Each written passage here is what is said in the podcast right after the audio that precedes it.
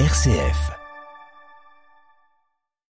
Et si quelques gestes changeaient notre monde, des idées simples redonneraient-elles espoir à notre climat, à notre planète, à notre environnement? Nos invités, eux, en sont les premiers persuadés. Ils nous expliquent pourquoi et nous présentent leurs grandes comme leurs petites actions en faveur de l'écologie. Vous écoutez Graines d'idées, le podcast de RCF Bruxelles qui va à la rencontre des acteurs de la transition pour que nous puissions tous, comme le colibri, faire notre part. Eh bien bonjour, bonjour pour ce nouveau graine d'idées. Dans cet épisode, nous vous emmenons en mer, nous vous emmenons loin. Nous allons aller jusqu'en Afrique et nous allons visiter la mangrove. Visiter la mangrove pour son aspect écologique, pour la nature, mais surtout pour ses habitants. Et pour ça, je reçois Marlène Beka et Yegor Tarelkin. Bonjour les amis. Bonjour. Bonjour. Comment ça va? Bah, Ça va bien. Extraordinairement. Vous revenez de loin vous êtes parti en bateau euh, jusqu'en Afrique, c'est ça? Oh, Jusqu'en Afrique et plus loin d'ailleurs. Euh, on est parti de Bruxelles euh, l'année passée, en juin 2022, et euh, on a navigué bah, d'abord le long de toutes les côtes européennes. C'était nouveau pour nous parce qu'on savait pas vraiment naviguer avant de partir, donc l'apprentissage était était sévère, on va dire. Et puis effectivement, on a fait une première grosse escale en Afrique de l'Ouest, au Sénégal et en Gambie. Euh, on y est resté ben, pendant trois mois jusque fin décembre euh, de l'année passée. Et puis, on s'est mis en route pour la transatlantique. Et on a traversé l'océan avec notre petit bateau euh, ben, jusque, jusque dans les Caraïbes. Alors, le petit bateau, c'est Sabali. Sabali, c'est aussi le nom de, de, de, votre aventure, de votre expédition. Si on, on, va sur votre site internet, sur YouTube, c'est Sabali Expédition, je me trompe pas? Tout à fait. C'est aussi le nom d'une chanson de Amadou et Mariam qui a d'ailleurs inspiré tout le reste. Hein, ah ben ça, il faudra qu'on en parle. Mais avant ça, moi, ce que j'aime bien dans Grain d'idée, évidemment, c'est de parler des petits gestes et des grands gestes qui font l'écologie. Hein, c'est la part du colibri, en fait. C'est ça, un grain d'idée, c'est de se dire, ok, il y a des colibris qui font beaucoup, il y a des colibris qui font un peu plus, mais on va tous dans le même sens. Vous, je pense que vous êtes déjà déjà euh, très très loin. Mais quelle est l'origine du projet? À la base, vous êtes tous les deux bruxellois? Tous les deux bruxellois, on a été à l'école, on a été à l'université euh, à, à, Bruxelles, donc euh, presque pur produit de, de la ville. Euh, et puis, ben voilà, après nos études, on a on a commencé à avoir une carrière professionnelle qui nous a quand même permis de pas mal voyager, je pense, Marlène plus que moi.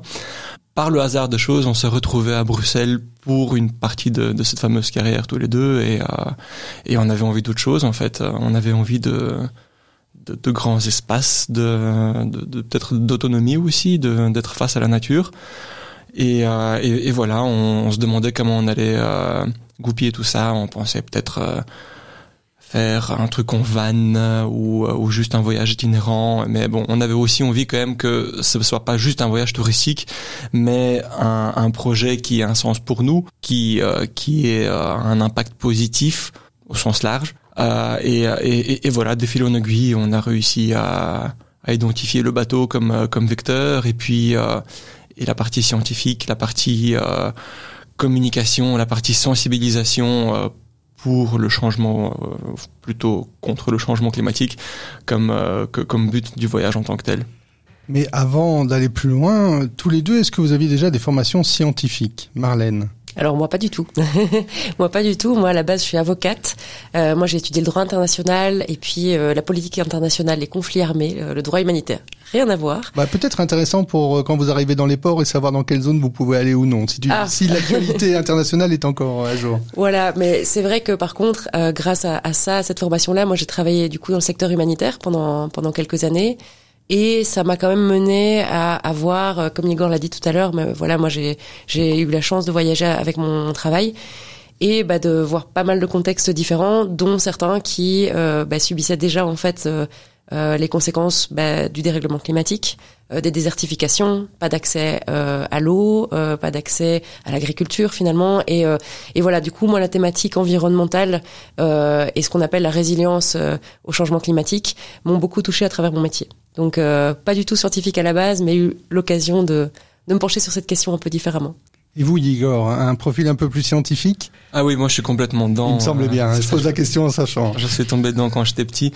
Euh, j'ai fait euh, des études de bio-ingénieur parce que déjà à l'époque je me sentais je vais pas dire concerné, mais j'avais envie de faire quelque chose par rapport à cette histoire de, changement climatique, si on peut s'exprimer ainsi.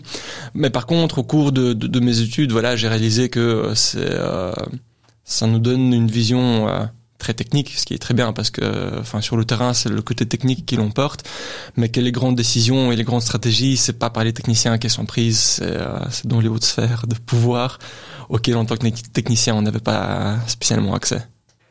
Et donc, ça vous a servi quand même?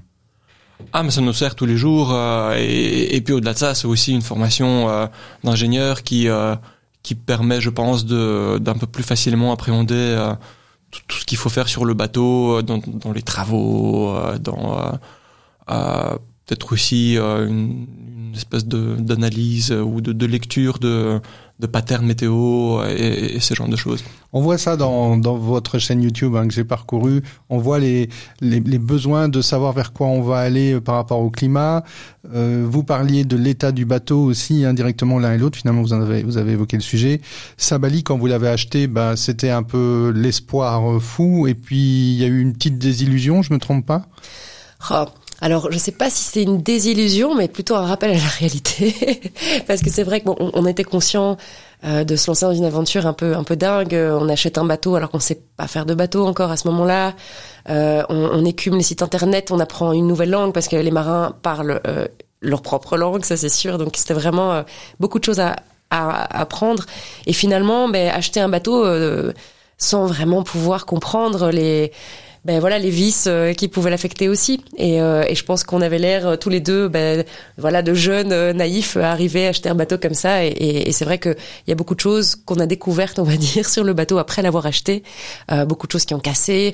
Après, c'est un vieux bateau. même même les nouveaux bateaux sont criblés de casses et de problèmes. Donc le bateau à la base, c'est une histoire de problème Mais vous racontez tout ça dans un épisode et au final, euh, tout finit bien, j'ai envie de dire, et vous pouvez vraiment partir euh, dans votre aventure. Voilà ce qu'on va vraiment aborder là dans l'objet du podcast. Et donc, avec ce bateau, bah, vous remontez vers la Belgique, si je me trompe pas, pour alors entamer vraiment votre voyage vers euh, l'Afrique euh, et vers euh, l'Amérique. Oui, tout à fait. Donc, entre le moment où on a remonté le, le, le, bateau, on dit en jargon marin convoyé. On a convoyé le bateau depuis euh, Marseille vers Bruxelles et notre départ, il s'est passé plus d'un an. Un an de travaux, de larmes, de doutes, de, de tout ce qu'il faut. Mais, mais ça s'est effectivement euh, bien passé euh, et tout est bien qui finit bien. On a pris le départ. Euh, et depuis, effectivement, on est sur la route. Hein. D'abord, on a visé le sud, puis on a visé l'ouest. Et euh, il nous a fallu, euh, il nous a fallu quoi, trois mois pour, euh, quatre mois pour rejoindre l'Afrique depuis Bruxelles, avec des stops. Évidemment, c'était pas une navigation sans arrêt. On a pris notre temps, on a aussi bah, commis quelques erreurs, évidemment. C'était, c'était le début. Hein. Euh, et, et, et, voilà, on, euh, fin septembre, on, on, démarre de Lanzarote pour euh, pour rallier Dakar. Et là, c'est notre première grosse traversée, c'est 1000 milles nautiques, environ 1800 km. Et, et, ça représente environ une semaine de navigation avec tous les challenges de de météo changeante, de on parlait de, de justement contextes internationaux, on nous avait un petit peu fait peur avec des histoires de piraterie à juste ou pas juste titre, ça on n'en saura jamais, mais toujours utile que voilà, nous ça nous a quand même assez euh, assez fort marqué quoi. On a eu quelques péripéties en lien avec ça pendant le voyage. Et, et, et puis on arrive à Dakar et là c'est euh, un nouveau chapitre de notre aventure qui démarre. Avant, avant qu'on arrive à Dakar, quand même, vous êtes un couple et un couple soudé, souriant. Enfin, c'est l'impression que j'en ai hein, de, de, vous recevoir ici. Merci d'être là, d'ailleurs. Est-ce qu'il y en a un qui parfois tracte l'autre, ou bien c'est un jour un qui est plus positif et l'autre moins positif? J'imagine, malgré tout. Alors, vous êtes souriant et je vois que vous nous ramenez des choses intéressantes et que vous en parlez dans les écoles. Mais est-ce que parfois il faut se relancer? Euh, Oui, je pense que c'est humain. En fait, euh, c'est sûr que c'est pas. Euh, je vais faire un peu des des analogies de marin, mais c'est pas un long fleuve tranquille de vivre sur un bateau. Euh, et euh, ben, ça, ça vous met à rude épreuve quand même. Et euh, c'est vrai qu'en tant qu'équipe, euh, donc couple, mais, mais vraiment aussi équipe sur un bateau, euh, il en faut toujours un des deux qui tienne bon. Euh, je pense que dans l'ensemble, on a réussi à, à faire ça, à, à, faire cet exercice de bah, se tirer l'un l'autre. Je crois que globalement, quand même, on était très heureux de cette année, malgré les défis, malgré euh, les challenges. Tous les matins, quand on se levait, même si c'était pas toujours simple, euh, on était content d'être là, en fait, et on savait qu'on était là pour une raison. Donc, on n'a jamais douté, en fait, de notre place. Et je pense que ça, déjà, ben, c'est voilà, c'est un luxe euh, qu'on a quoi. Et, euh, et oui, c'est vrai que bien sûr, hein, le bateau il casse, la météo est pas bonne. Euh, Il y a des y a des incidents dans le monde des bateaux aussi, avec un, un, voilier qui dérape et qui vient cogner le vôtre, etc. Donc ça peut arriver des, des, des petites bêtises comme ça qui font que votre morale en prend un petit coup. mais globalement, franchement, je pense qu'on a tous les deux été assez voilà, assez fort mentalement vu les défis qu'on a qu'on a relevés parce que franchement, ça peut avoir l'air sympa comme ça sur Instagram et sur YouTube, mais c'est quand même une vie de défis. C'est bien de le dire. Bien, mhm. Mais c'est aussi bien d'avoir une chaîne où c'est positif. Ça donne envie, ça donne envie de vous suivre. Vous avez beaucoup euh, quand même de personnes qui vous suivent. Bah, ça, non, franchement, c'est très très bien. Je, je, pense que les auditeurs se disent, mais comment est-ce qu'un jeune couple peut partir comme ça avec un bateau? Alors certes, vous avez racheté un bateau qui avait déjà vécu, mais comment vous arrivez à, à survivre entre guillemets, en tout cas la partie financière? Comment ça se passe? Ah, ça se passe avec beaucoup de privation pour commencer. Hein. Donc, euh, avant même de parler du projet, il y a la genèse du projet et le fait de le rendre possible, le fait d'accéder à un bateau. Euh, bon, ben voilà, on a expliqué euh, les métiers qu'on faisait. C'était pas des métiers dans la finance ou euh, ou, euh, ou de gestion, de management quelconque. Euh, donc on a, bah voilà, on a, on a eu une vie frugale pendant un petit moment et euh, notre seul objectif c'était vraiment de trouver un bateau et donc on passait des heures et des heures à accumuler les sites évidemment à, se restreindre au niveau budget aussi parce que dans les bateaux euh, enfin ça peut monter très très vite et il y a, y, a, y a, pas de limite euh, heureusement, il y a aussi beaucoup de choses accessibles. Hein. Donc, euh, donc voilà, on a, on a identifié nos besoins, on a identifié nos possibilités, on a essayé de faire euh, une réconciliation entre les deux et on est tombé sur euh, une gamme très très restreinte de bateaux qui nous étaient accessibles, mais qui n'étaient pas spécialement toujours présents sur le marché. Donc, puis le coronavirus qui nous a permis aussi, on n'est pas. Vous étiez en plein dedans, hein, vous étiez en plein. Ah oui, oui, totalement. Hein. Donc, enfin, on, on, a un sens heureusement pour nous parce que l'argent superflu entre guillemets, euh, euh, on, l'a mis de côté euh, jusqu'au moindre centime pour pouvoir l'injecter dans le bateau après quoi. Et en ce qui concerne le projet, bah là c'est une vie de débrouille en permanence quoi. Hein. C'est si ça concerne le bateau, enfin, les réparations et le matériel en général c'est très très coûteux, donc on essaye toujours de bah, de faire les travaux nous-mêmes quand en tout cas nos capacités techniques le permettent. Dans la mesure du possible aussi, on essaie de recycler les différents, euh, les différents bah, matériaux ou différents appareils. Et, et, et, bon, voilà, on essaie aussi de d'établir des contacts avec différents bailleurs de fonds, différents sponsors. C'est ça, vous avez des sponsors. On les voit euh, sur votre site internet, ils sont tout en bas. Vous avez quand même quelques sponsors qui peuvent euh, vous aider à, à réaliser cette très belle aventure. Grâce à eux, merci, oui on les remercie. On va pas les citer malheureusement, mais on les remercie. Et ce que je peux dire, c'est d'aller sur votre site. On peut déjà donner le nom de votre site, hein, n'ayez pas peur, on est là pour ça. Hein. Allez, ben alors c'est www.sabaliexpédition.com avec un tiret entre les deux. on va mettre tout ça sur la page Facebook de Graines d'idées, sur la page Instagram. Voilà, donc n'hésitez pas à y aller. Allez, on rentre dans le vif du sujet. On a mis un peu de temps pour euh, expliquer tout ça, mais c'était important aussi. Qu'est-ce que vous avez pu faire en Afrique euh, qu'est-ce que vous avez pu trouver dans cette mangrove? Qu'est-ce que vous pouvez expliquer à nos, à nos chères têtes blondes lorsque vous les rencontrez dans vos conférences? Parce que c'est ça que vous êtes venu refaire en Belgique. C'est un tour de quelques écoles pour expliquer votre aventure et, euh, et cet aspect écologique qu'est la prise. Alors, Marlène, Yegor, qui explique? Je peux commencer, tu me complètes? Alors il faut euh, il faut se dire que on a deux grands aspects à nos interventions dans l'école, on va dire. le premier aspect, c'est en fait un jeu qu'on a créé euh, avec Igor, euh, une espèce de, de jeu de rôle. On divise la classe en équipages. Euh, chaque équipage part dans un coin du monde et part euh, étudier une thématique euh, en lien avec la conservation marine en fait dans cette zone du monde. notamment, il y a un équipage qui part toujours au Sénégal pour étudier les mangroves. C'est ce que nous on a fait, donc on, on l'a inséré dans le jeu.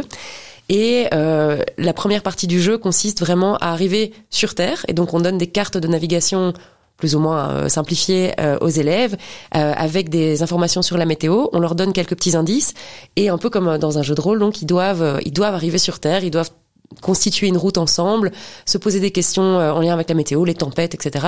et arriver sur Terre. Là, vous les mettez dans la peau de navigateur. Exactement. On s'est dit que c'était une manière ben, de rendre la chose un peu ludique parce que parler d'environnement et de climat avec des jeunes de, de deuxième secondaire, ben, ça peut aussi parfois être compliqué. Euh, ils nous l'ont dit eux-mêmes, euh, le terme éco-anxiété est déjà présent sur les sur les bancs de classe, donc c'est quelque chose qui leur fait peur, euh, qui génère pas toujours de l'espoir. Et nous, on avait envie de rendre la chose un peu légère, en fait, un peu un peu ludique et, et, et aborder ces questions de manière non dramatique. Euh, C'était un peu l'idée. Et, euh, et donc voilà, une fois qu'ils arrivent sur Terre après ce jeu de navigation, ils partent avec leur professeur. Là, nous, on n'est plus là à ce moment-là, mais ils partent avec leur professeur pour euh, réaliser un travail de recherche sur leurs ordinateurs euh, dans, dans, la salle de l'école. Et euh, ils doivent constituer un travail sur le sujet. Donc, par exemple, pour les mangroves, on va leur demander voilà à quoi sert ce, cet écosystème, euh, quels sont euh, les défis auxquels ces écosystèmes font face, quelles sont les solutions qu'on peut apporter aujourd'hui. Et euh, ils vont essayer de, de, compiler tout ça et de le produire sous forme de travail un peu créatif. Donc on a eu des très très chouettes trucs euh, sous forme de, de cartes au trésor enroulées, mises dans la bouche d'un requin en papier. Enfin c'était c'était vraiment rigolo. La création est au rendez-vous. Exactement. La créativité. Donc ça c'était vraiment très chouette et euh, ça leur permet en fait de se pencher sur ces sujets. Euh, donc il y a les coraux, les microplastiques, la surpêche. et notamment voilà les mangroves, les sargasses, enfin tout un tas de, de thématiques en lien avec avec la conservation marine. Et euh, donc ça, c'est la première partie, nos ateliers en, en, école. Et la deuxième partie, c'est la diffusion de notre euh, film documentaire qu'on a réalisé cette année, justement, quand on était en Afrique de l'Ouest, euh, sur les populations qui vivent dans la mangrove et bah, qui vivent de la mangrove aussi, en fait. Donc depuis toujours, elles utilisent cette ressource pour assurer leur subsistance. Et euh, il y a vraiment pas mal de projets qui sont mis en œuvre pour essayer de vivre dans la mangrove sans la, la détruire en fait et euh, de pouvoir avoir euh, vraiment une relation qui, qui soit euh, bénéfique pour les deux, pour la mangrove et pour l'humain. Donc on a vraiment essayé de mettre ça en avant à travers notre notre film documentaire donc qu'on montre dans les écoles. Alors Igor, la, la mangrove c'est un vivier, c'est une ressource naturelle inépuisable au risque d'enfoncer les portes ouvertes pour les auditeurs qui, ne sauraient pas ce qu'une mangrove. On a réalisé beaucoup de fois que les gens ne savaient pas ce que c'était. Euh, donc ce sont des forêts euh, qui poussent, euh, entre guillemets, les pieds dans l'eau. Donc la mangrove est un arbre, mais est aussi un écosystème. Euh, le palutuvier est un synonyme pour la mangrove. Ça ne se trouve que dans la zone intertropicale, donc Afrique de l'Ouest, Afrique de l'Est, euh, mais aussi les Antilles, Amérique du Sud. Chez nous, on n'en a malheureusement pas. C'est pas tout à fait le climat ni la zone. Exactement, mais bon, on a quand même la côte, hein, mais, mais, mais pas la température.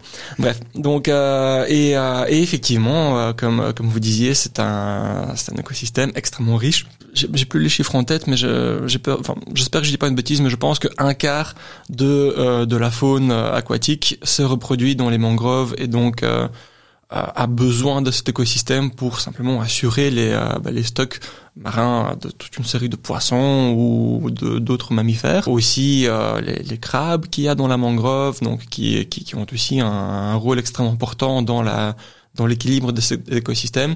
Et puis la productivité des arbres aussi hein, donc qui sont utilisés par les populations locales pour toute une série de leurs besoins quotidiens. Euh, on parle de bois énergie, on parle aussi de bois de construction, de la pharmacopée, de, de l'agriculture qui aussi dépend en un sens de, de, de, la mangrove et donc de cet équilibre écologique. C'est, c'est vraiment, enfin, on, pourrait en parler des heures rien que des bienfaits de la mangrove, mais, mais je pense que là on dresse déjà un constat ou un tableau assez euh, assez global dans le sens voilà les, les gens qui vivent euh, à la côte et qui ont euh, bah, qui dépendent justement de, ces écosystèmes tant marins que côtiers, ils ont besoin de la mangrove pour survivre tous les jours. Il y a une chose peut-être qu'on s'imagine pas, nous, Européens, par rapport à la mangrove. J'imagine que c'est quand même des grands espaces de palétuviers, puis après peut-être quand même quelques espaces où il y en a pas. Enfin, la, mangrove, est-ce qu'elle est continue le long d'une côte, ou bien il y a quand même des criques où on trouve pas de mangrove? Comment ça se passe? Euh, J'imagine qu'il n'y a pas deux arbres et puis du vide complet, mais que c'est des ensembles. Comment vous nous expliqueriez euh, physiquement la mangrove pour partager ça aux auditeurs? Alors il faut il faut réaliser que la mangrove, donc elle est assez fort inféodée à, à, à ce mouvement de marée. Donc il faut qu'il y ait euh, ce, cycle de, montée et descente des eaux. Donc on peut pas avoir la mangrove trop loin dans les terres, sauf évidemment au niveau des deltas où donc tu as ces fleuves où il y a à nouveau ce, cycle de marée qui, euh, se retrouve. Et, et, donc, euh, dans le Sine Saloum en particulier, euh, donc, il y a tout un labyrinthe de, de ce qu'on appelle les bolons. Ce sont des bras de fleuves secondaires, voire tertiaires, qui eux-mêmes sont encore euh, soumis à ces phénomènes-là. Et donc, oui, on peut voir une bonne partie depuis la côte jusqu'à assez loin dans les terres où il y a de la mangrove qui pousse, parce qu'il y a ce réseau hydrographique qui permet encore de le faire. Mais si le réseau hydrographique n'est pas là, on peut très bien avoir juste une très fine rangée de mangroves Euh, et, et, puis c'est fini. Et puis on arrive dans des arbres de terre ferme euh, et, et, des écosystèmes de, enfin de, de forêt classique si, si l'on veut quoi. Par contre, donc en ce qui concerne le Sénégal en tant que tel, euh, en fait on est juste à la limite de la distribution. Donc il y a quelques buissons euh, de, de mangroves qu'on retrouve déjà en Mauritanie. D'ailleurs ça a failli faire partie d'un volet de notre recherche, c'est d'identifier le premier arbuste de mangrove en, Ah oui, ça serait- en oui. descendant du nord. On l'a pas fait pour d'autres raisons, mais euh, C'est un peu où est, où est le début de, de ce- cet écosystème, j'imagine. Oui, c'est ça. En fait, bah, déjà c'est changeant. C'est une étude qui a été faite il y a une dizaine, quinzaine d'années, et c'est intéressant de savoir juste pouvoir mettre sur la carte un petit doigt en disant c'est là. Mais Et, euh, a, et a priori, c'est pas évident. oui, a priori c'est pas évident parce que euh, bah voilà, c'est un premier arbuste, il faut le voir, il faut être sûr que ce soit lui, la bonne espèce, etc., etc.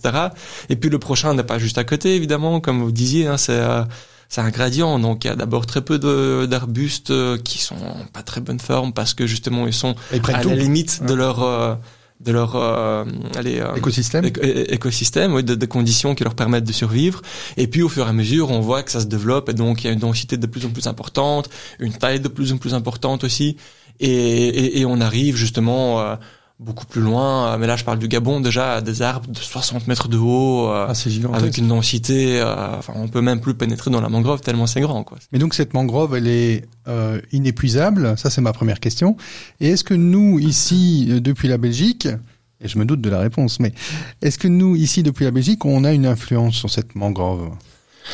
Alors le côté inépuisable de la nature, ça c'est un mythe qu'on a qu'on a eu euh, en tant qu'humanité pendant euh, pendant des années, à juste titre aussi parce que c'est grand, c'est majestueux, c'est euh, enfin c'est c'est imposant la nature.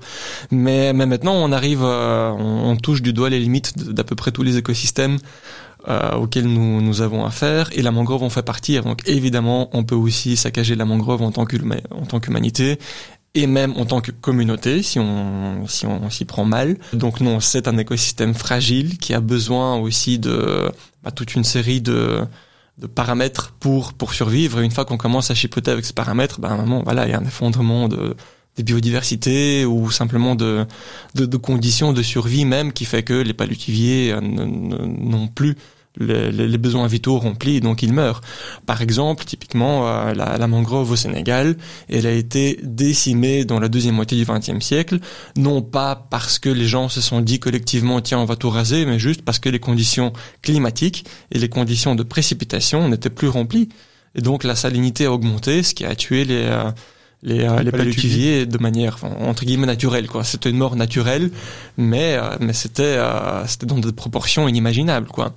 Et euh, désolé. Et donc pour en revenir à ta deuxième question, de si nous depuis la Belgique on a un pouvoir de nuisance sur les mangroves au Sénégal ou, euh, ou au Brésil, bah dans, dans le sens où nous contribuons au changement climatique et en tant que pays du Nord, nous contribuons très fort au changement climatique, oui, nous avons cette responsabilité-là. Euh, maintenant, c'est vrai que c'est pas nous qui allons extraire ce bois pour nous chauffer chez nous. euh, Non, non, j'entends bien. J'entends bien qu'il y a euh, l'utilisation du bois direct. Ça, on pourra peut-être en parler. Mais on a évoqué les microplastiques. Mais donc, est-ce que ça, vous avez pu constater euh, la présence de plastique, de microplastiques? Est-ce que vous êtes des témoins finalement de cette dégradation euh, de la mangrove?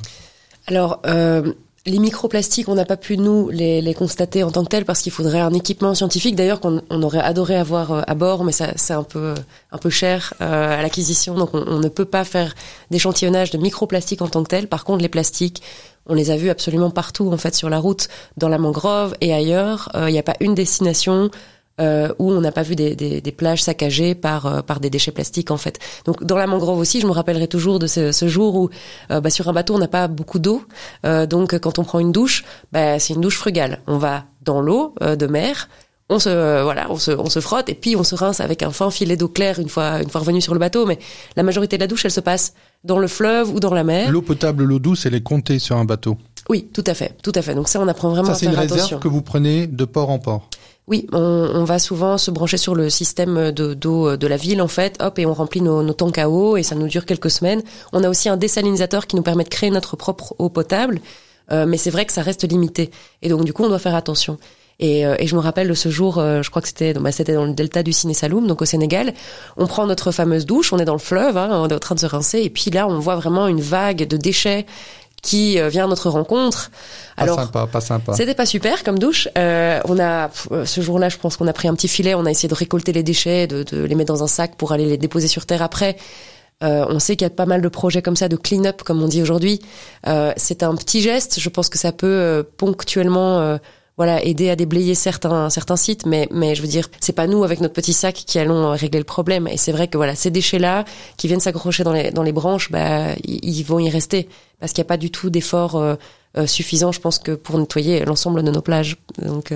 Donc ça, c'est un peu la partie internationale de nous, notre influence Là, c'est la mauvaise influence du colibri, j'ai envie de dire. C'est nos petits gestes à nous euh, de plastique qui peuvent se retrouver là-bas, entre autres, hein, l'industrialisation aussi, j'imagine. Marlène, cette étude que vous réalisez, que vous avez mis en cours, qui est encore euh, en train d'être réalisée, elle n'est pas vraiment biologique, c'est pas son aspect essentiel, c'est plutôt un aspect social, euh, sociologique? Tout à fait. En fait, la discipline euh, qu'on applique à travers cette étude, c'est de l'ethnobiologie. Donc c'est un terme compliqué pour finalement parler vraiment d'une étude presque socio-économique aussi sur les populations euh, qui vivent dans cette mangrove et qui, euh, qui doivent l'utiliser et, et, en survivre. Donc c'est pas nécessairement une étude de sciences dures axée sur la biologie ou l'étude des paramètres physico-chimiques de l'eau ou de la plante, ou d'un poisson en particulier. Exactement. C'est vraiment une étude sur les gens, sur leur perception de la mangrove.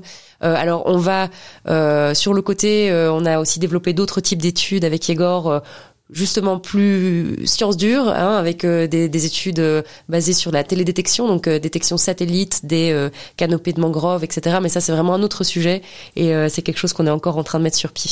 Vous prenez des échantillons aussi ou je me trompe? J'ai cru lire ça. Ah oui, euh, alors ça, ça faisait partie de, de, de projets euh, qui ont été identifiés comme euh, bah, comme action euh, possible à, à, support, réaliser. non, ça, ça, ça, avait pour vocation d'être une étude à part entière. Donc on devait ramasser des propagules de mangrove, donc des graines de mangrove, dans donc à la sortie des estuaires, voire même dans les océans. Et euh, on en avait parlé avec le professeur du LB euh, qui, euh, qui était très enthousiaste à cette idée. mais par contre, en tant que navigateur, on a dû aussi mettre toute une série de, de réserves en disant un bateau, ça va quand même relativement vite une fois que c'est lancé en plein océan. Ça a une inertie folle. On peut pas l'arrêter comme ça. On peut pas l'arrêter. Et enfin, il faut vraiment une, une chance folle pour attraper une propagule qu'on pourrait peut-être voir juste à la surface de l'eau avec toutes les réverbérations du soleil sur les vagues et les vaguelettes. Donc ce qu'on a fait, c'est qu'on a ramassé des propagules à la sortie des estuaires. On a noté les endroits où on les avait pris, on les a stockés, mais euh, là où ça s'est mal passé, c'est que euh, elles sont toutes pourries. Ah, la conservation est difficile, j'imagine. Exactement. Mais donc quelque part, c'est aussi chouette de dire ça, c'est que vous êtes plein, plein, plein de projets en fait. Et donc le projet ethno-sociologique, je sais pas si c'est le bon terme. Ethnobiologique. Ethnobiologique, c'est le plus important, c'est celui que vous menez de front, mais vous êtes hyper ouvert à d'autres projets. On en revient toujours à cette idée du colibri. J'ai mon petit battement d'aile, mais il y a plein de colibris autour de moi, et si toi t'as envie un petit peu que je te donne du nectar, et sur place, est-ce que la population elle a conscience de cette richesse? J'imagine que c'est difficile puisque ces gens c'est leur bien quelque part. Comment les populations que vous avez rencontrées réagissent euh, à, à cet état de la mangrove euh, Donc là, on rentre euh, dans le vif du sujet. Euh, c'est notre étude scientifique que nous avons réalisée dans le Ciné Saloum. Donc nous avons mis sur pied une équipe de scientifiques locaux, donc des étudiants de l'université de Dakar, qui ont été à la rencontre des populations du, du Saloum. On a essayé de quadriller la zone assez euh, de manière assez dense euh, et, et, donc ils leur ont posé des questions pour essayer de, de, de faire euh, un tableau euh, général si l'on veut de, donc des interactions des populations locales avec la mangrove au quotidien donc qu'est-ce qu'ils pensent de leur de, de, son état de conservation dégradation aussi quels sont leurs besoins quotidiens qu'ils extraient de la mangrove, quelles sont selon eux les pistes d'amélioration, ce qu'ils aimeraient voir mis sur pied pour la conservation de, de cet écosystème. Ah, il y, a de tout évidemment, parce qu'il y a des gens qui euh, qui sont des fonctionnaires qui vivent dans le ciné salou mais qui n'ont jamais vu la mangrove de leur vie et d'autres qui sont des pêcheurs qui passent leur journée euh, mais, mais c'est très tabou sur place parce qu'il y a aussi une série de, de lois de, de, conservation qui par exemple interdisent euh, d'extraire du, du, bois de mangrove pour pour se chauffer y compris du bois mort en revanche, ce que nous voyons au quotidien, c'est que c'est quelque chose qui est utilisé par les gens euh, euh, pour la cuisine euh, quotidienne. Quoi, c'est dans, dans, dans, dans, les jardins des gens, des petits foyers où, où, on les voit cuisiner à même presque à même le sol. Quoi. Donc, c'est vrai que nous, on n'a pas encore réussi à comprendre et euh, comment d'un côté il y, a, y, a, vraiment ce, ce côté interdiction d'eux, mais de l'autre côté on se rend bien compte que les gens ont toujours besoin de, cette, de, de, de cette, ressource, pour pour pour subsister. Maintenant, à nouveau, donc si on doit regarder les études scientifiques qui ont été réalisées auparavant, l'utilisation du bois, oui, évidemment, c'est une pression sur la ressource, mais ce n'est pas le, le, le, critère numéro un qui a drivé cette destruction de la mangrove qu'on a, à laquelle on a assisté euh, euh, courant du XXe siècle. Donc, il faut aussi remettre ça dans, dans son contexte. Euh, mais par contre, voilà, on se rend compte que les gens, en fait, ce qu'on a voulu voir, c'était les gens euh, euh, ce qu'il nous disait par rapport à des petites euh, euh, constatations du style est-ce qu'il y a des espèces de poissons qui ont apparu ou disparu? Est-ce que la pharmacopée, vous avez toujours autant d'utilisation de tel ou tel fruit ou écorce pour tel ou tel bobo et donc évidemment, il faut aussi remettre ça dans un contexte de, de, de, développement général, avec des dispensaires médicaux qui arrivent, qui rendent certaines, certains usages obsolètes tout simplement. Donc c'est pas que toujours une question de disparition de ressources, c'est juste une question de gens qui, qui sont tournés vers quelque chose de plus efficace ou pas.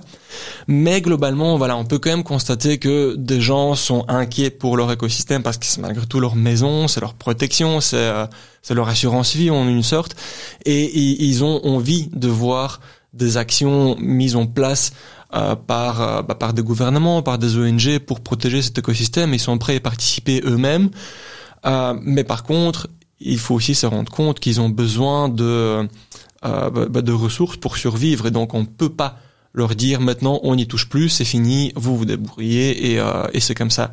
Donc il faut donner des alternatives crédibles aux gens, il faut qu'ils se les approprient, ce qui n'est pas toujours évident. Et, euh, et, et, voilà, on est donc face à une situation qui, bah, qui prend du temps pour être euh, euh, résolu, amélioré. Euh. De manière générale, donc si on devait juste se focaliser que sur la superficie de la mangrove euh, au, au, Sénégal, dans le Saloum, elle est en augmentation, ce qui est déjà un bon message. Après, il faut voir si les, euh, les services écosystémiques sont remplis toujours de la même manière. Mais ça, ça c'est un deuxième débat. Quoi. On n'a pas la qualité. Marlène, euh, durant cette étude, est-ce que la population était euh, était derrière vous? Est-ce qu'elle vous a accompagné? Est-ce que vous avez, vous avez senti un besoin chez eux? En fait, cette étude, on l'a montée en deux temps. on a passé trois mois avec Igor au Sénégal et en Gambie. Euh, et pendant ces trois mois, on a rencontré d'autres chercheurs, d'autres chercheuses, notamment Chloé Salmon, qui est une chercheuse belge, et euh, Radi Diallo, qui est une euh, chercheuse sénégalaise. Et en fait, on les a euh, incorporées à l'équipe de Sabali Expédition. Donc, elles sont pas montées sur le, bateau en tant que telles, mais elles font partie de l'équipe. Et ensemble, on a décidé en fait que c'était mieux que ce soit pas nous qui allions sur le terrain interviewer les gens directement, parce que ça peut provoquer ce qu'on appelle le biais de l'intervieweur. En tant qu'Européen, arriver sur place et aller poser une question euh, par exemple, certaines questions de, notre questionnaire, c'est euh, est-ce que vous pensez que la présence de scientifiques européens est intéressante dans la zone? Ça biaise totalement le résultat. Donc c'était important qu'on s'extrait de l'étude en fait. Donc nous, on était vraiment là en amont pour coordonner l'équipe. On a recruté 10 étudiants de l'université de Dakar. On a levé des fonds pour pouvoir les rémunérer, etc. Et, euh, et c'est vraiment eux qui sont allés sur le terrain avec la population. C'est des gens qui parlaient la langue locale. C'est des gens qui connaissent les mœurs. Et c'est vrai que nous, du coup, en amont, ce qu'on a essayé de faire, c'est de mettre sur pied un formulaire qui euh, soit vraiment contextualisé pour la zone, euh, qui euh, utilise un vocabulaire adapté aux, personnes qu'on allait interviewer. Et on a évidemment révisé ce, formulaire avec des personnes sur place aussi, avec des conservateurs de parcs nationaux sénégalais, etc. Donc on a vraiment essayé de faire ça comme ça. Euh, pour que la population ne se sente pas justement oppressée par nos questions. Par contre, c'est vrai qu'on a gardé ça aussi à l'esprit. Euh, ce sont des populations où il y a en fait il y a pas mal d'ONG qui travaillent euh, dans ces zones. Donc ce sont des populations qui sont sollicitées souvent pour ce genre d'exercice. Et ça, c'est vrai qu'on n'avait pas envie de rajouter un poids euh, encore en plus à ces gens qui sont interviewés par tout le monde. Et il faut aussi avoir l'esprit que quand euh, on vient comme ça poser des questions, ça génère toujours un espoir derrière. Donc vous allez aller poser euh, la question à quelqu'un de voilà comment penses-tu que la mangrove est traitée, de quoi a-t-elle besoin, as-tu besoin de voir projets, des projets mis en place par de nouvelles ONG. En fait, les gens ils ont beaucoup d'espoir parce que souvent ça veut dire développer l'activité aussi économique locale autour de ces actions-là. et donc nous on doit faire attention aussi à, à ce qu'on renvoie comme message parce qu'on veut pas voilà susciter l'espoir si vous n'avez pas les moyens derrière pour le pour, pour, agir. Exactement. Et nous, notre étude, en fait, son but, euh, bien sûr, c'est d'être publié dans des revues euh, scientifiques. Euh, on travaille en collaboration avec des, des labos scientifiques de l'ULB et de l'université de Dakar pour ce faire. Mais c'est aussi d'influencer, peut-être, si, si on a un peu de chance, ben, les, les politiques en matière de, gestion des mangroves et notamment les actions entreprises par les ONG sur place. De les conseiller, de les guider, d'expliquer, comme l'a dit Igor tout à l'heure, un petit peu voilà quels sont les besoins euh, euh, qui euh, ont été identifiés par les populations locales par rapport à leur propre environnement. Donc voilà, je pense qu'il y a de l'espoir par rapport à ce genre d'études euh, du côté de la population locale. Peut-être un peu de méfiance aussi, parfois, voilà. Euh, donc je crois qu'il faut jongler un peu avec les deux. C'est normal, on arrive peut-être, ma vision à moi, on arrive peut-être avec nos gros sabots, entre guillemets. Alors j'ai bien compris que vous avez tout fait pour que ça soit pas le cas, mais derrière, ils doivent quand même se poser la question, qui pose les questions, pourquoi, comment, et même si encore vos euh, actions et vos idées sont euh, très très généreuses et franchement, euh, on peut on peut les saluer. Si je peux me permettre de rajouter par rapport à par rapport à tout ça, donc euh, au-delà du contact avec les populations, il faut aussi bien réaliser que donc le Sénégal est un pays avec un pouvoir étatique qui est quand même présent, avec un pouvoir coutumier qui existe aussi, et donc a toute une série de lois et de cadres dans lesquels euh, bah, n'importe quel chercheur, n'importe quelle ONG doit s'inscrire. Euh, et, et, donc en fait, on ne débarque pas comme on veut euh, dans un village avec le bateau en disant coucou, on vient faire une étude. Hein. Donc on a dû introduire des demandes de permis auprès des ministères. On a dû les obtenir avant de pouvoir aller sur place. On a rencontré des militaires qui sont en charge de euh, de, de, la conservation du ciné Saloum qui est réparti en différentes euh, zones administratives. Donc tout, tout ça a vraiment demandé euh, beaucoup de, de travail en amont, donc d'administration, de paperasse, etc., et des autorisations qu'on a dû obtenir pour que ça se passe. Et enfin, voilà, même si c'était effectivement quelque chose de très contraignant sur place, c'est aussi une bonne chose parce que ça montre que il y a une volonté de conservation et de contrôle de la part du, euh, bah, du pouvoir en place aussi. Hein. Il réalise aussi très bien que la mangrove est une ressource qui doit être non seulement exploitée mais protégée, et euh, etc., etc. Igor, on peut déjà avoir quelques idées de ce qui ressort de cette, euh, cette étude? Oui, c'est, mais, mais, du coup, euh, comme dans n'importe quelle étude scientifique, ce n'est pas évident, dans le sens où on constate quand même qu'il y a parfois des, euh, des écarts entre le, le, discours dominant et puis on se rend compte qu'en fonction de des villages ou en fonction des, euh, des, métiers exercés par les répondants, leurs craintes ne sont pas du tout axées sur les mêmes choses. S'il fallait ressortir quelque chose, c'est qu'on sent que ces gens ont besoin de soutien euh, de, de, la part de, de leur gouvernement, de, de, des ONG présentes ou même de la communauté internationale pour justement continuer à améliorer la protection de la mangrove. Donc ils savent très bien que ce n'est pas que à eux de le faire, même s'ils ont aussi cette volonté d'être euh, bah, le fer de lance de cette bataille, vu que c'est chez eux, hein, à juste titre, je pense, et ils, ils veulent que les, les, moyens mis dans cette euh, dans cette bataille viennent aussi de l'extérieur et que ce ne soit pas que à eux de porter ce, ce, ce fardeau. Euh. Donc, dans un premier temps, cette étude, elle confirme vos vos feelings, quoi. C'est ce que vous aviez ressenti au tout début de l'interview. On est allé et on a on a l'impression que ces gens avaient envie de d'être encore aidés. Oui, mais par contre, on n'a pas encore des des conclusions claires sur euh, justement la perception euh, statistique entre guillemets euh, de, du changement de la mangrove par les utilisateurs. Donc, on ne sait pas si une majorité ou une minorité des pêcheurs constatent une disparition de telle ou telle espèce de poisson. ou, ou, plutôt, enfin, ce genre de questions, voilà. Ah bah justement, parce que c'était ma question suivante, et ben vous l'introduisez super bien. Qu'est-ce qu'ils utilisent comme ressources naturelles pour euh, s'alimenter Je dirais essentiellement, c'est du poisson? Est-ce qu'il y a des sortes de légumes de mer? Je dis n'importe quoi, moi, je ne connais pas. Euh, est-ce qu'on peut manger d'autres choses que du poisson qui vient de la mangrove? Et est-ce qu'ils mangent le poisson qui vient de la mangrove? Alors le poisson, oui, clairement, c'est une grande activité économique d'ailleurs dans la région. Euh, la pêche est très importante et il y a des filets qui sont bah, assez régulièrement aperçus le long des fleuves, qui sont tendus et qui vraiment récoltent les poissons au fur et à mesure de la, de la descente du courant. Euh, donc les poissons, c'est vraiment très important comme euh, comme ressource alimentaire là-bas. Euh, il faut aussi savoir que euh, il y a pas mal de problèmes de surpêche au large par des gros bateaux internationaux, malheureusement, souvent des pêches illégales, et ça provoque d'ailleurs, dans par exemple en Gambie, dans le pays voisin, ça peut provoquer une pénurie de poissons, même jusque dans les fleuves. Le gros déséquilibre qui est créé en océan avec la surpêche, finalement, ben on le on le voit et on le constate plus loin dans, les deltas, dans les rivières. Exactement, exactement, ça a un impact direct. Donc ça, c'est un des soucis. On parlait de filets tout à l'heure. Est-ce que j'imagine que c'est pas tout le cas, que les, filets sont quand même plus devant la mangrove, mais est-ce que parfois il y a des filets qui sont tendus, et pas non plus forcément d'arbre en arbre dans la mangrove, mais peut-être un, petit, un, petit, un petit pêcheur local qui a deux arbres distants, je sais pas moi, de 500 mètres et qui, qui tend un filet entre les deux. Est-ce que ça, c'est quelque chose qu'on peut s'imaginer? Vous, vous, l'avez vécu. Alors, est-ce que c'est quelque chose qu'on peut s'imaginer? Donc tout à fait. Euh, c'est quelque chose qu'on a vu d'ailleurs euh, quand on n'était pas au Sénégal, mais en Gambie, juste à côté.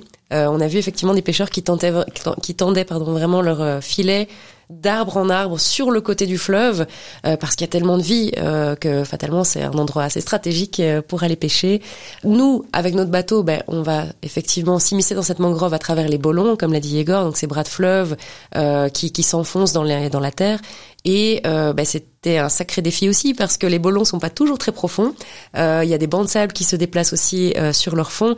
Et donc du coup, bah, la première fois qu'on a été dans un, un bolon un petit peu plus délicat, on s'est empêtré trois fois avec le bateau dans le sable. C'était assez galère pour pour s'en sortir. Comment on s'en sort Juste par juste par curiosité, comment on se sort d'un banc de sable qu'on a accroché? Alors deux fois, on a juste réussi à s'en sortir en faisant une grosse grosse marche arrière. Dans les mangroves, j'imagine que vous êtes en moteur?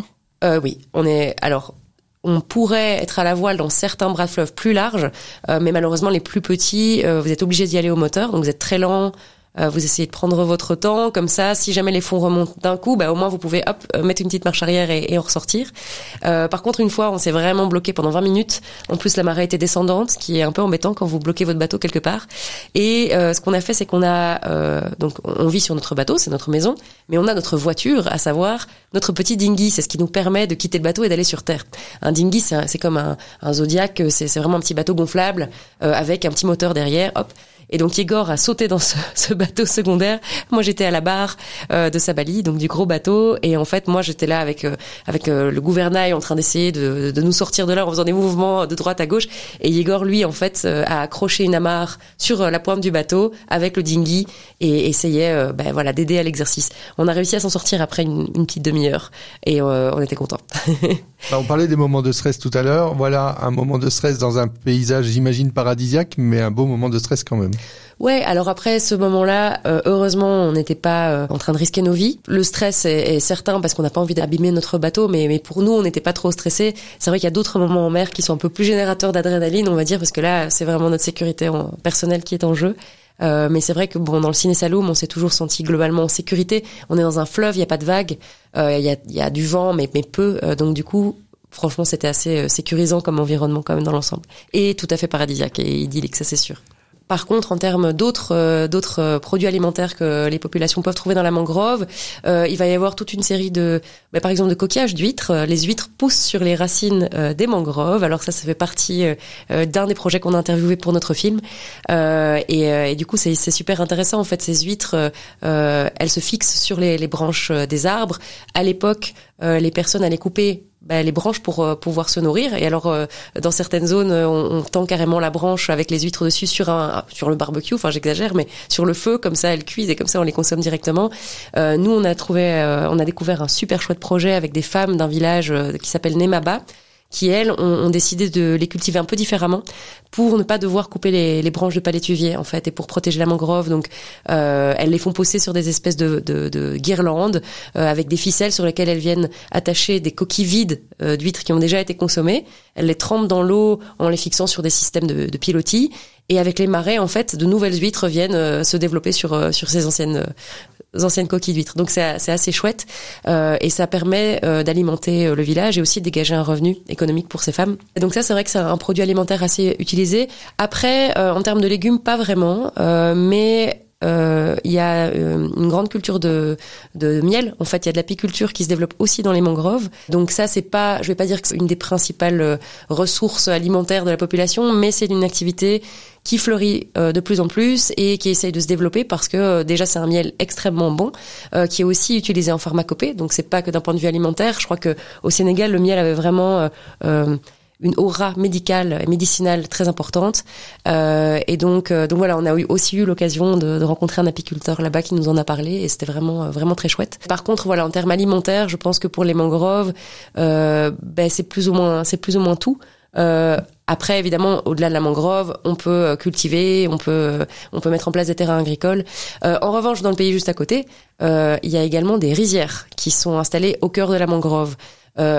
De manière plus ou moins protectrice de l'environnement, ça dépend un petit peu des endroits, mais euh, traditionnellement, euh, on peut trouver des voilà des, des sites de rizières euh, dans la mangrove parce que les, les limons fertiles qui se trouvent dans la terre permettent en fait finalement d'alimenter d'alimenter le, site. Donc voilà. Bah super, merci beaucoup.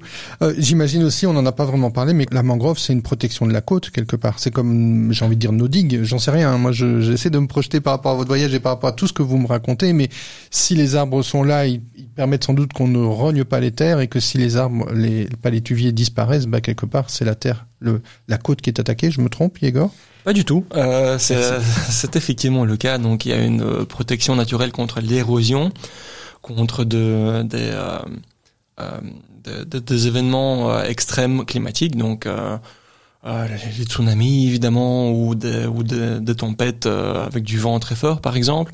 les mangroves ont aussi un rôle de, de, filtration, donc ils ont la capacité de filtrer une certaine partie de la pollution d'eau, ce qui permet aussi malgré tout de de, bah, de rendre l'environnement le, immédiat des populations beaucoup plus plus agréable à vivre. Hein. C'est c'est très important. Et, donc bah voilà ces, actions mises ensemble font déjà que au plus en plus de, de poissons et, de branches qui peuvent utiliser pour se chauffer il y a il y a, il y a cette espèce de donc de de bienfaits passifs dont on se rend peut-être pas compte euh, immédiatement, mais qui sont malgré tout très importants. Et, et au-delà de ça, économiquement, ça chiffre très très très très vite euh, à des centaines de millions d'euros ou de dollars. On se dirige tout doucement vers la fin du podcast quand même. Merci beaucoup hein, pour tout ce que nous avez raconté. J'ai envie, moi, de vous poser la question, toujours dans l'idée de, de, ces petits gestes et de ces grands gestes. Et puisque vous avez pris votre bâton de pèlerin, non seulement pour faire des études, mais surtout pour les communiquer à nos têtes blondes, hein, j'ai envie de dire, euh, à, nos enfants, c'est quand même la chose la plus importante qu'on ait euh, devant nous. Comment réagissent les enfants lorsque vous leur diffusez votre reportage et à l'issue de votre euh, activité jeu? Comment les enfants ressortent de, de, de, ces événements? J'ai envie de dire, c'est un événement, hein, venir voir deux personnes, même si elles sont belges, mais qui ont pu aller jusque dans la mangrove de manière encore à, à l'aventure, quoi. Quelque part, vous n'avez pas pris l'avion, vous n'avez pas pris un paquebot pour y aller.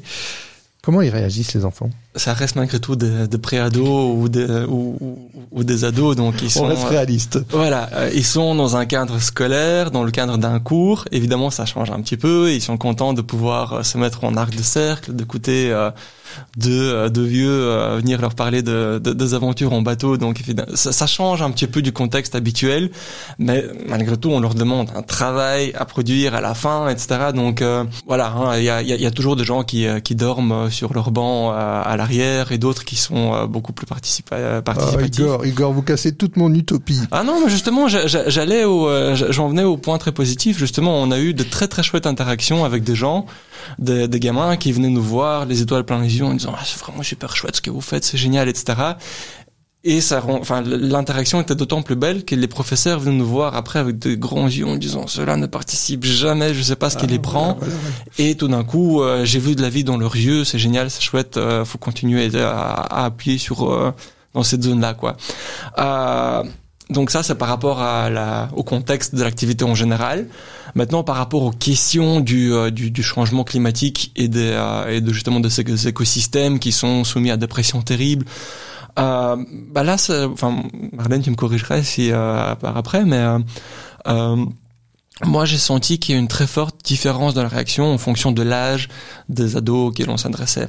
Donc, on a, on a eu l'occasion de parler avec les deuxième, troisième et quatrième secondaires, et on sent déjà que donc dans ces deux années de différence, il y a, euh, ils ont, ils ont mûri, ils ont euh, une prise de euh, conscience différente? Euh, plutôt leur approche a changé. Ce sont plus des enfants qui euh, mais pas spectateurs, mais qui, mais qui vivent juste la manière dont leurs parents euh, disent de, de, de, vivre et de faire les choses, à des ados qui commencent à mettre les choses, à remettre les choses en question, à se former leur propre opinion et qui, qui aimeraient faire les choses d'une manière différente aussi, mais qui malgré tout n'ont que 15 ou 16 ans toujours, donc ils sont toujours inféodés à à, au rythme de, de, de la maison et du foyer familial.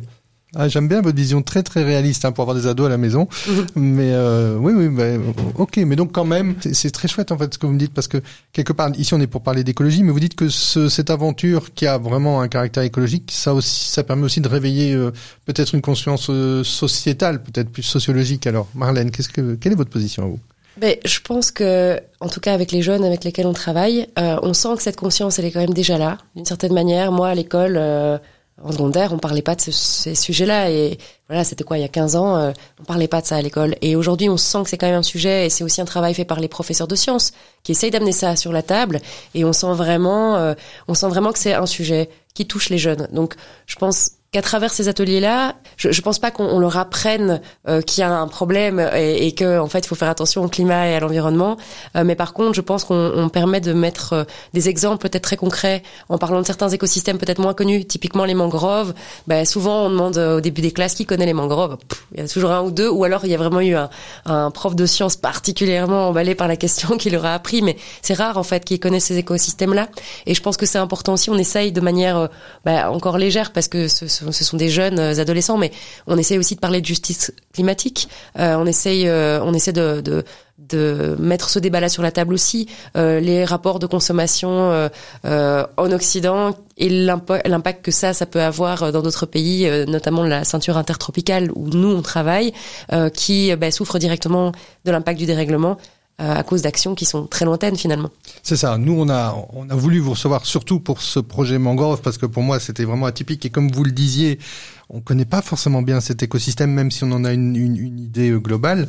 Mais ce projet-là et sa balise, ça vous permet euh, de drainer encore plein d'autres conscientisations, j'ai envie de dire, de, de, de rendre les choses palpables et dire oui, effectivement, ça se passe. Oui, je suis témoin de tes choses, je suis passé par là, par là. D'ailleurs, d'ailleurs, à ce sujet, alors je m'écarte un peu du sujet, mais dans votre euh, chaîne YouTube que j'apprécie beaucoup, vous avez aussi rencontré d'autres marins. Vous parlez de ça, dont euh, Grand Sail, qui fait, euh, les allers-retours avec euh, du café, du cacao à son aise avec un voilier et en petite quantité. Je pense que, enfin voilà, euh, grain d'idée, ça permet aussi de, de, parler même un tout petit peu de ça, même même si ça c'est quelque chose qui est florissant, hein, c'est une entreprise qui est connue quelque part, mais qui a euh, un bon fondement euh, écologique. De, manière générale, euh, enfin voilà, c'est marrant que vous ayez mentionné Grain de et les d'autres projets qu'on a pu mettre en évidence déjà qu'on voudra mettre en évidence plus tard. Effectivement, donc il y a cette histoire de, il y a, y a, des gens qui font des choses à leur niveau pour essayer de régler un problème bien particulier qui euh, qu'ils ont identifié dans leur quotidien et qui, qui les atteint très directement.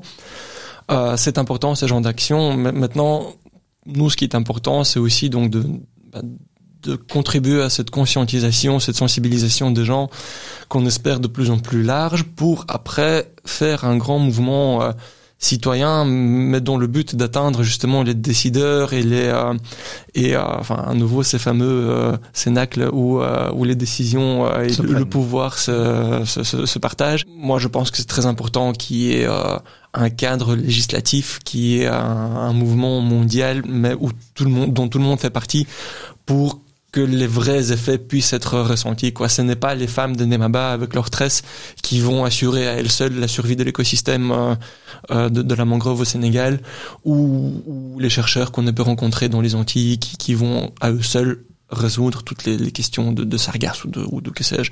Voilà, c'est un mouvement mondial qui doit être mis euh, sur pied. Et euh, bon, voilà, on espère être un de ces petits trucs en plus qui permet de, de, de tendre vers ça. Mais, mais voilà, on est réaliste aussi. Ce n'est pas les actions que nous montrons au quotidien dans notre dans notre chaîne YouTube ou, ou Instagram qui à elles seules euh, sont la panacée quoi. C'est euh, c'est une petite euh, une goutte d'eau. C'est une toute petite goutte d'eau. Et, et, voilà c'est vraiment une très belle formulation parce que je pense qu'on n'a pas vocation à se sentir plus que ça. Et c'est malheureux. Je pense que on a tous envie aujourd'hui de changer les choses de, de trouver le truc qui fera que le monde entier euh, va dans la bonne direction.